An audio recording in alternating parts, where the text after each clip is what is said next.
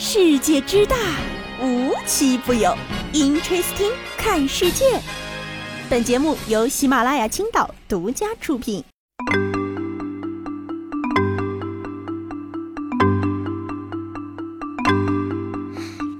Hello，各位小伙伴们，大家好，欢迎收听今天的 Interesting，我是悠悠。我发现啊，就是只要没出正月十五，大家的打招呼方式都可以简单概括为“过年好呀”，然后再展开接下来你想要说的事情。就比如最近有我就发现，跟自己身边的朋友啊、同学啊，或者是很久没见的生意伙伴沟通的时候，都会说“过年好呀”。接下来这位十六岁的少年，就是为了说这句“过年好”啊，大年初二当天，一个人从重庆出发去深圳去了。去深圳干啥？当然不是只为了说过年好啊！深圳啊，大家都知道啊，是一个高楼耸立的城市啊，也有许多的这个大厂都在那儿。比如说我们的腾讯总部，也就是 QQ 总部大楼就在那儿。这十六岁的小男孩动身千里。为了干嘛？就为了去这大楼里讨个说法，怎么回事？这小伙子说了，嗯，我的 QQ 空间莫名其妙的被封了有半年之久了。我每天去联系这个腾讯的这个客服人员，都没有人搭理我。要有人搭理我呢，也是非常官方的回复。我实在是太难受了。既然我找不到解决办法，那我就去你家里去找。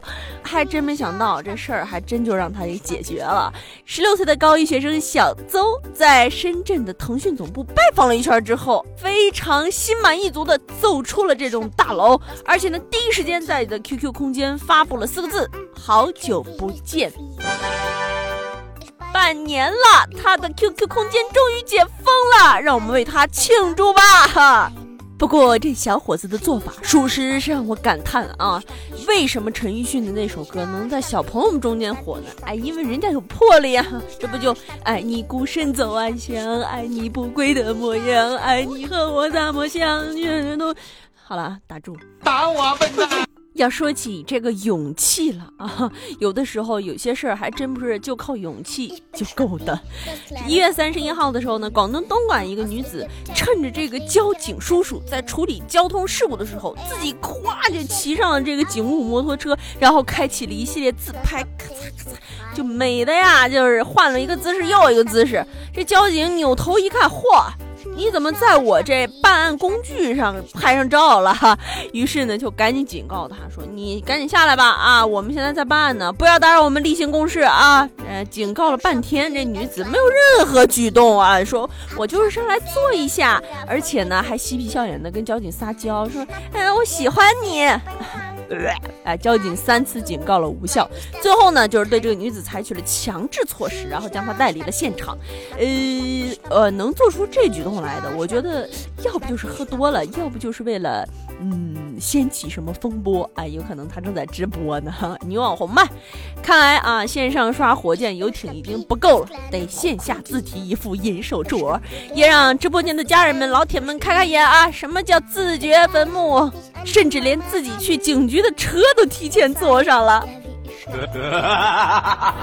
是不是？你已经觉得这位女子的举动非常迷惑了？更迷惑的还在后头呢。前两天啊，一个广西南宁的朱先生下班了回家呀，啊，摁电梯，结果摁的时候呢是七楼啊，到的是自己家楼层，打开门呢，开了钥匙进去了，发现。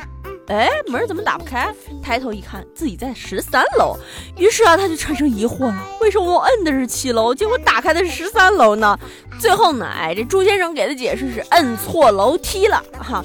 本来啊，网友们呢对这件事情呢就争论不已，还说自己家电梯在七楼，怎么能是十三楼呢？出去你也不看吗？啊，你一听着就是想有点什么别的意图。结果啊，人家说了，我们这个电梯呢是三扇门一个电梯，也就是说这一层楼全是一家人的。哎，像我们这种一梯一户、一梯两户的人是无法理解为什么这朱先生会走错的啊！就当我理解不了吧。但是你请了个开锁师傅，把人邻居家的门开了，是不是有点过分了？啊，开了才发现不是自己的，早干啥去了？想的真美。前两天节目里呢，也有给大家提到了电视剧《狂飙》，哎，这是最近大火。啊。这个周呢，这个《狂飙》也大结局了，不知道大家对于《狂飙》的结局还满不满意啊？我看不少小伙伴都吐槽说啊，太急促了，就是结的非常的突然。这还算什么突然啊啊！你看看接下来这些被《狂飙》电视剧影响的人，前两天呢，在广西北海，利用寒假兼职当外卖员的十九岁大学生杨卓凡，哎，在网上大火了一把。兼职送外卖怎么能大火呢？哎，火就火在他中了《狂飙》的毒。本来啊，他一天只是接到了一个订单，然后这个订单呢是送药的订单。结果客户啊就在这个 app 端呢跟他留言说啊，我现在被蛇咬了，急需你手里的药救命，你能不能快一点啊？这杨卓凡就意识到不同了啊！我现在接到的可是救命订单啊！于是呢，他这个使命感就上来了。从药店到医院病房，他一路狂飙，并且呢，这个不仅狂飙，还热血喊话，鼓励这个点药的同学。仅仅用了二十分钟就把药送到了。杨卓凡说：“哎，下单人呢是个女孩，送到的时候我看到她看上去挺健康的，我就松了口气。能不松气吗？啊，你听听杨卓凡这动静。可以的，可以的。”这是完全没有问题的，你还活着吗？你还活着吗？我已经到地中这里了，加油！为了救你，我赌上性命跟死神搏斗，只要能成功救到你，我的人生就没有遗憾了。呀！表，我到了吗？我到了吗？你在哪里啊？表，怎么没叫你回我？不要啊！表表哥，表哥，你都说了人家是个小女孩，你还叫人家表哥？